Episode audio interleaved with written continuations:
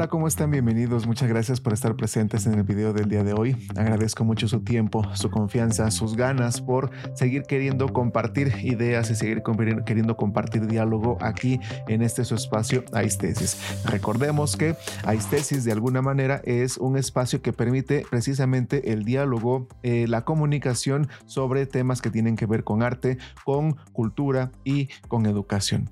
Y precisamente hablando de educación y mediante todo este proceso y todos estos elementos que me parece que aquí en México tenemos bastante de eso, es necesario hablar entonces de la educación desde una perspectiva multicultural. Por eso, el día de hoy, el video se trata de una educación multicultural en México. Así que vamos para allá.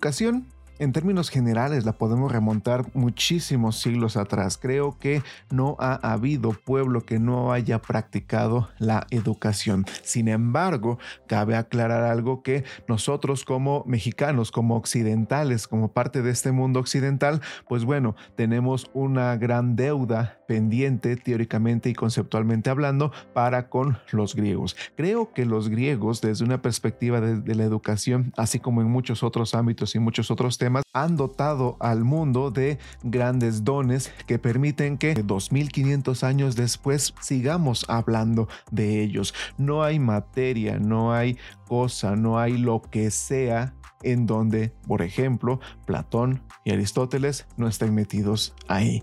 Me parece importantísimo esto recalcarlo. Entonces, en cuestión de educación, por ejemplo, en, lo que tiene que ver en Grecia, en la paideia eh, griega, me parece que es importantísimo retomarlo. Y quisiera yo eh, recalcar algo que el señor Werner Jager, en un libro que precisamente se llama Paideia, comentaba y decía algo así como, todo pueblo que alcanza un cierto grado de desarrollo se halla naturalmente inclinado a practicar la educación. Es más que obvio porque al final de cuentas todo pueblo que se diga a sí mismo desarrollado, que se diga a sí mismo que está en esta instancia de progreso cultural, pues se halla necesariamente ante una necesidad de educar. Y al final de cuentas, pues ¿para qué educar?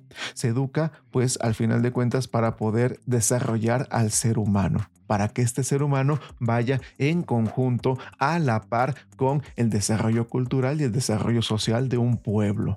Se trata de eso al final de cuentas. Esto, de algún modo, permite lograr que su pensamiento, sus cosmovisiones, sus mitos, sus usos, hábitos, costumbres, necesidades, deseos, habilidades y destrezas, de alguna manera permanezcan y permanezcan en el común denominador de todos los integrantes de esa comunidad todos los integrantes de una cultura determinada, de un pueblo determinado. Se trata de eso, al final de cuentas, la cuestión de la educación, vista obviamente desde la perspectiva de la paideia griega no se trata como tal de una enseñanza de contenidos, no se trata como tal de un proceso de amalgamar o de eh, generar un espacio en el cual tú rellenes de contenidos, rellenes en el caso de nosotros, por ejemplo, de español, de matemáticas, de biología, de ciencias naturales, de, de lo que sea, no importa, no es ese el caso, el caso es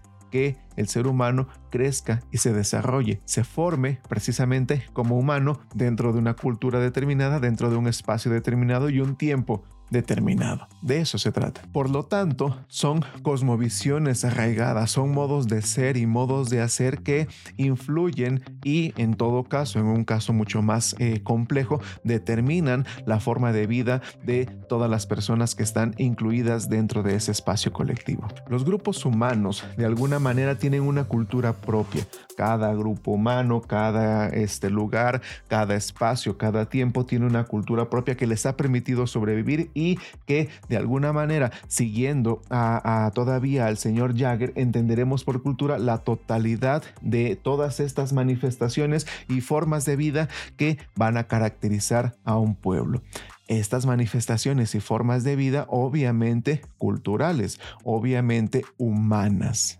Esa es otra clave dentro de todo esto. Precisamente la paideia desde la perspectiva de Werner Jagger tiene que ver precisamente con que estas manifestaciones, estas formas de vida, estos procesos culturales, estas ideas y conceptos humanos que están presentes ahí, bueno, son transmitidos de generación en generación. Esta transmisión debe de ser entendida y debe de ser con el interés de la supervivencia, de alguna manera, si lo quieren ver de esa forma, de la supervivencia de los modos de ser y de los modos de hacer y que necesitan ser enseñadas por las generaciones viejas y aprendidas por las generaciones nuevas. Ahí es donde, por ejemplo, acompañando ahora al señor Werner Jagger, entrarían otro par de eh, pensadores que son Abañano y el señor Bisalberghi, Nicola Abañano y Aldo Bisalberghi. Estos dos personajes, en un libro que se llama Historia de la Pedagogía, en la introducción comentan lo siguiente y dicen que las generaciones viejas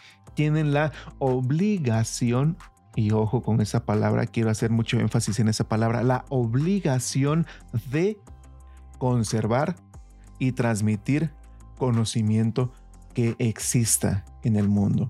Al mismo tiempo, las generaciones nuevas tienen de igual forma la obligación de renovar y corregir esa información. Todo esto regresando a Jagger con el interés de la supervivencia de los modos de ser y de los modos de hacer de un pueblo determinado. O si lo quieren ver con otro autor, Vargas en el 2008 comenta que lo mismo, este conjunto de intereses sociales, culturales que deben de ser aprendidos y enseñados dentro de una cultura específica, bueno, son este conjunto de rasgos que podemos decirle rasgos distintivos, rasgos espirituales, rasgos materiales, intelectuales, afectivos que caracterizan a un pueblo determinado. Todo eso, ojo, todo eso, no necesariamente contenidos, no necesariamente materias, todo eso necesita ser enseñado y necesita ser aprendido, enseñado por las generaciones viejas y aprendido por las generaciones nuevas. Es por ello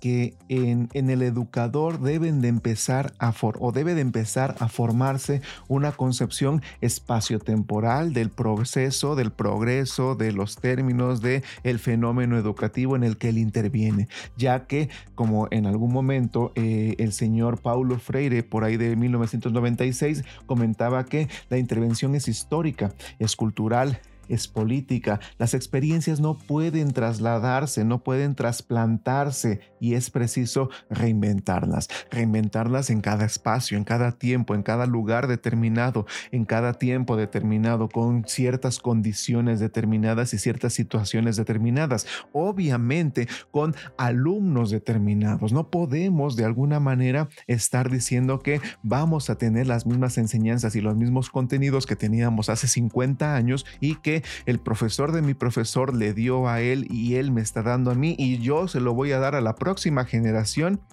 no es posible que sigamos pensando de esa manera. No es posible que sigamos pensando que las mismas, eh, los mismos ejercicios, las mismas cosas, las mismas tareas, todo el mismo contenido que a mí me dieron en la primaria, hoy en día se siga dando exactamente de la misma forma. Los tiempos están cambiando, las formas están cambiando. Por lo tanto, es necesaria una renovación de toda esta cuestión cultural. Y si me lo permiten decirlo, no es que se haya hecho una renovación en términos de que lo que me enseñaron a mí ya no funcione como tal.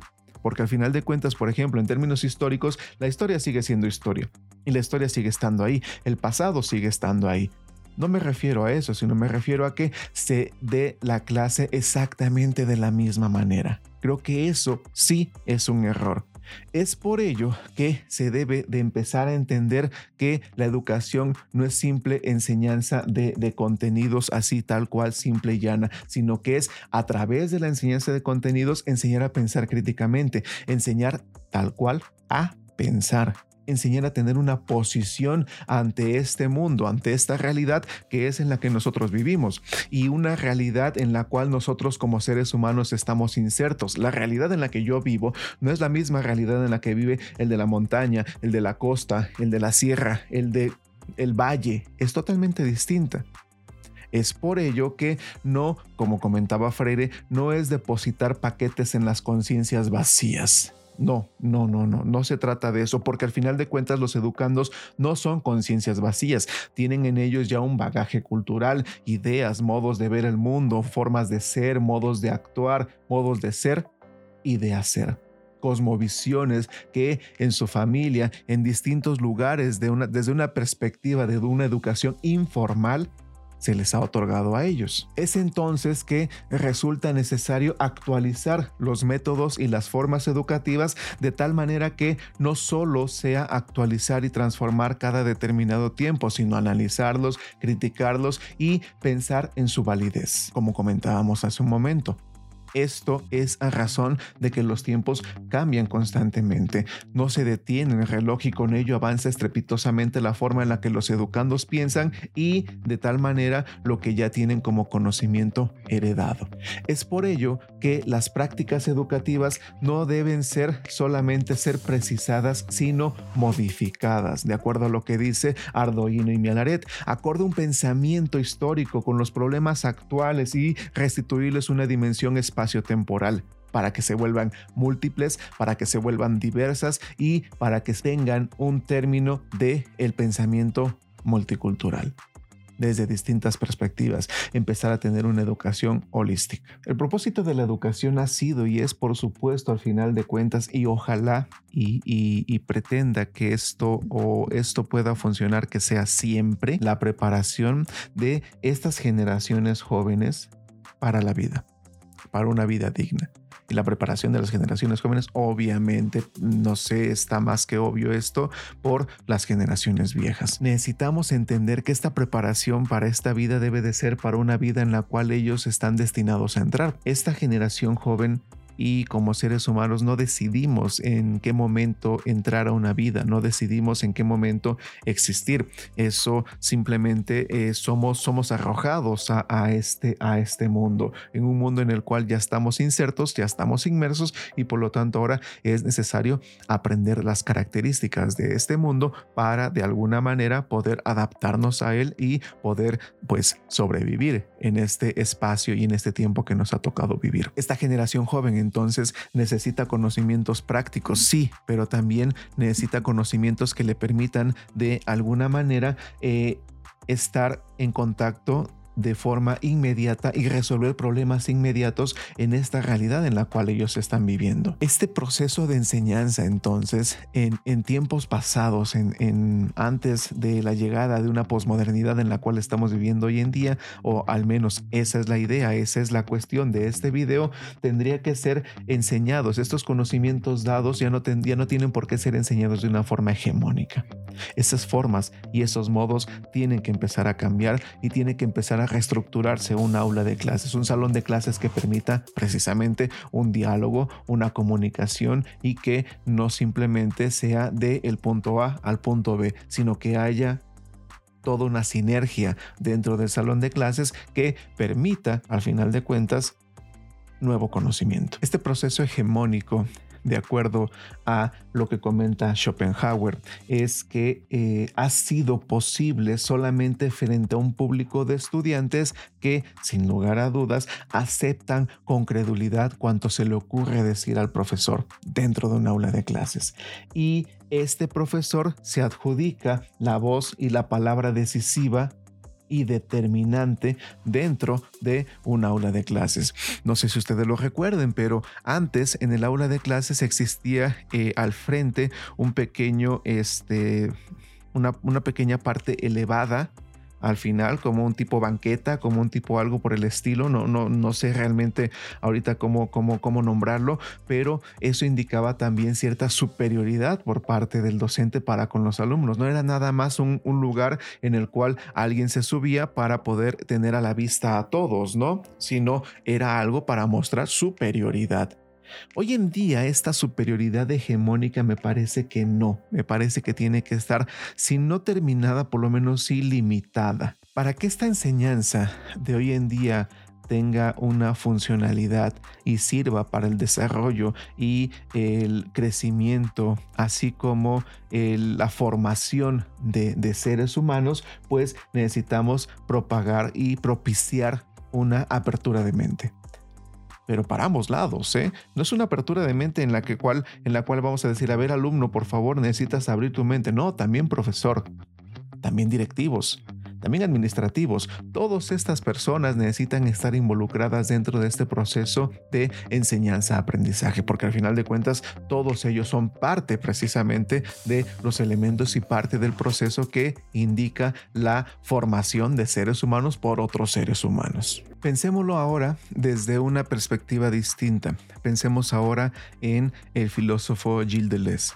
Eh, Gilles Deleuze, eh, si, lo, si trasladamos su pensamiento de lo menor a los elementos de, lo educativo, no se interesa, lo educativo no, no se interesa en absoluto por un orden. Al menos hoy en día no tendría que haber interés por un orden o un sistema, sino precisamente todo lo contrario. Tiene que irse sobre aquello que desordena, sobre aquello que desterritorializa, sobre aquello que minoriza y sobre aquello que hace cambiar los sistemas. En todo caso, un proceso de revolución. El filósofo Gilles Deleuze eh, se interesa en las situaciones y en los acontecimientos, en lo singular. Por ello, en la posmodernidad habría eh, educaciones en plural, más no la educación con mayúsculas y en singular.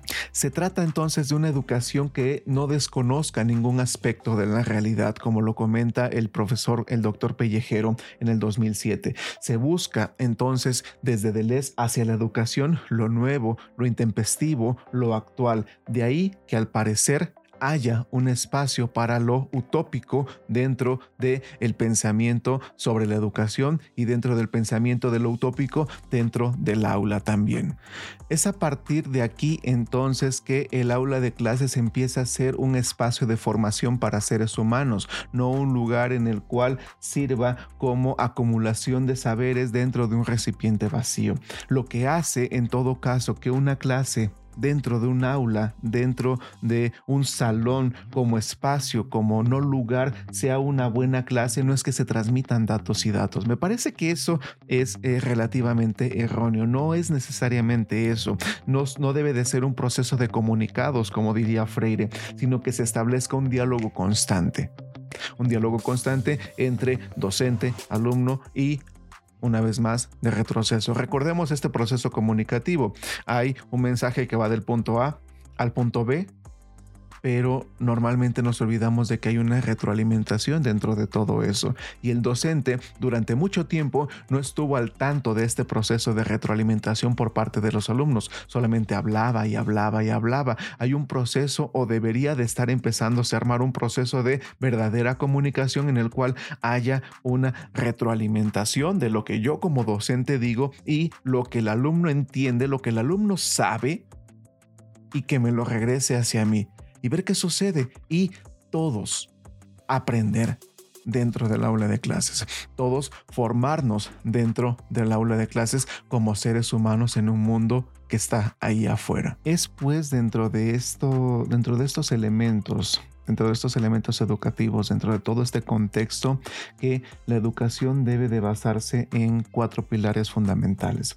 Eh, intrínsecos que el formador debe de tener en mente. En primer lugar, planificar y enseñar. Necesitamos tener un plan específico de la materia. Es necesaria, obviamente, pero también debemos entender que dependiendo de las personas con las que nos encontremos, dependiendo de los alumnos, dependiendo de lo que sepan, dependiendo de lo que hagan y cómo lo hagan, pues de alguna manera rectificar ese proceso de planeación y ese proceso de estructuración de una clase y al final de cuentas, pues de un mes, de una semana, de un cuatrimestre, de un semestre, de un año escolar, de lo que sea, para que pueda rendir frutos lo suficientemente buenos nuestra, nuestra materia. Al mismo tiempo, debe de formar en valores y debe de evaluar. Esto es importantísimo porque de alguna manera, si no formamos en valores a, a nosotros mismos y a los estudiantes, no vamos a tener una verdadera formación de seres humanos. Y también es necesario evaluar, evaluar desde distintas perspectivas, desde distintas formas. Obviamente seguimos hablando de lo múltiple, pero no encasillarnos en ese proceso de evaluación y tampoco dejarlo de lado, porque es necesario saber qué están aprendiendo, cómo lo están aprendiendo y si lo están aprendiendo correctamente. Finalmente, también es necesario un par de eh, procesos extrínsecos que serían en primera instancia pues rendir cuentas y en segunda instancia unos elementos de tutorías. Necesitamos rendir cuentas a nuestros superiores, necesitamos rendir cuentas también a los propios alumnos, qué es lo que llevamos, cómo lo llevamos, hasta dónde lo llevamos, qué es lo que vamos a hacer y qué es lo que no vamos a hacer, qué es lo que sí podemos y qué es lo que no podemos, qué es lo que yo dentro de mi clase voy a lograr, puedo lograr y al final de cuentas otorgar cierto balance, entregar ciertas cuentas que tienen que realizarse durante cierto periodo específico de tiempo que dure mi clase. El mundo del ser humano es un mundo simbólico. El ser humano como tal no tiene las herramientas suficientes y necesarias, llamémosle naturales, como para sobrevivir en la naturaleza. Sin embargo, tiene algo más, tiene cultura, y el mundo verdaderamente humano es que ya no somos simples animales. Ahora necesitamos entender herramientas, entender contenidos, entender que la formación del ser humano implica formarlo precisamente como ser humano, formarlo como este Homo sapiens, formarlo dentro de una cultura especial, dentro de sistemas especiales, dentro de normativas, dentro de jurisdicciones, dentro de todos estos elementos que permitan que el ser humano se forme y crezca precisamente como ser humano. Las nuevas generaciones en todo caso tienen la necesidad y también la obligación de aprender estos usos, hábitos, costumbres, necesidades, deseos, habilidades y destrezas que de alguna manera se tienen en la civilización, en el espacio, en la cultura, en la comunidad, en el pueblo en el cual hayan ellos nacido. Es decir, saber sobre los usos y sobre los haceres y sobre los seres que están dentro de ese espacio determinado. El hacer y el ser. Resulta entonces necesario un nuevo paradigma para este siglo XXI que estamos viviendo hoy en día. Hoy en día estamos en el, en el año 2021, en el siglo XXI y necesitamos reestructurar nuevas cosas y nuevas formas de entender la vida y por lo tanto, al menos aquí en este espacio, nuevas formas de entender la educación. Se necesita un nuevo hombre, se necesita un nuevo alumno, se necesita un nuevo docente, así como diría el señor Taeli, se necesitan nuevos actores para un nuevo mundo. Y al final de cuentas esto no va a ser posible sino mediante procesos de educación de las personas y de la sociedad desde una perspectiva marcadamente ética, desde valores y de responsabilidad ante la multiplicidad de verdades y nuevas tecnologías que de alguna manera están aplicadas a la educación y que a partir de esta pueden surgir nuevas ideas para crear nuevas cosas y para tener nuevo conocimiento. Para ello es necesaria una nueva educación, una educación que apueste por medios, métodos y procesos educativos que formen éticamente a ciudadanos responsables para fortalecer una sociedad en la cual nosotros estamos insertos y en las cuales cada uno de nosotros hacemos y somos de determinada manera. La política educativa mexicana, por lo tanto, necesitaría estar abriendo nuevos espacios y nuevas formas de entender este proceso educativo, un espacio público de debate en aras eh, de las decisiones colectivas que deben de tomarse, una posición precisamente múltiple, una posición precisamente multicultural. En México tenemos una posición eh, increíblemente bien dotada en cuanto a multiculturalismo se trata. Tenemos pensamientos de todo tipo, tenemos culturas de todo tipo, tenemos cosmovisiones que están arraigadas en personas aquí en México y que de alguna manera destrozamos al que querer unificar un país. Este proceso de unificación que se hace a partir de la SEP y a partir de elementos culturales, a partir de elementos sociales, a partir de elementos educativos en los cuales hacen que todos pensemos de la misma manera, pues resulta que no es que esté mal, resulta que se necesita algo que vaya más allá. Se necesita entender que para que nosotros podamos ser copartícipes de un mundo que está allá afuera, necesitamos entender las distintas cosmovisiones, las distintas formas de ver el mundo, las distintas formas de entender el mundo que permitan que eso pueda complementar lo que yo ya sé. Y así, de alguna manera, entender que las formas en las que yo resuelvo mis problemas, las formas en las que yo considero que tengo problemas, resulta que otros las han solucionado de formas increíblemente buenas. Pero eso yo no lo sé, porque a mí me han achatado la mente, me han acordonado la mente de tal forma de que no piense que hay algo más allá más allá afuera. Y eso implica que a mí no se me permita abrir mi mente al mundo de tal manera de que esa mente pueda ir más allá de lo que mis ojos y de donde están mis narices. Este espacio que tendría que estar promovido no nada más por el Estado mexicano, sino también por parte de todos los que formamos precisamente la, educación, docentes, directivos, alumnos, administrativos, todos, inclusive intendencia, absolutamente todos debemos de estar presentes en ello. Y es un espacio donde deban de surgir nuevas teorías, nuevas reformas, pero no como racionalizaciones improvisadas y quedarnos con una infinidad de eh, pensamientos, de visiones, de cosmovisiones pluralistas y desproporcionadas en las que se debería de hacer. Me parece que eso no, eso no va por ahí. Me parece que es necesario que eh, se prueben estos elementos en la realidad, que sea una teoría capaz de relacionar todos estos elementos en aras de un debate y de que surja algo mejor, de que tomemos lo mejor de cada una de ellas, de que nos vayamos hacia una perspectiva plural, múltiple, diversa, que permita que eh, entendamos que hay un proceso precisamente más allá del que nosotros hacemos, más allá del que nosotros vemos, una forma de ver el mundo más ética, más humana, más pluralista, múltiple, deviniente y en praxis.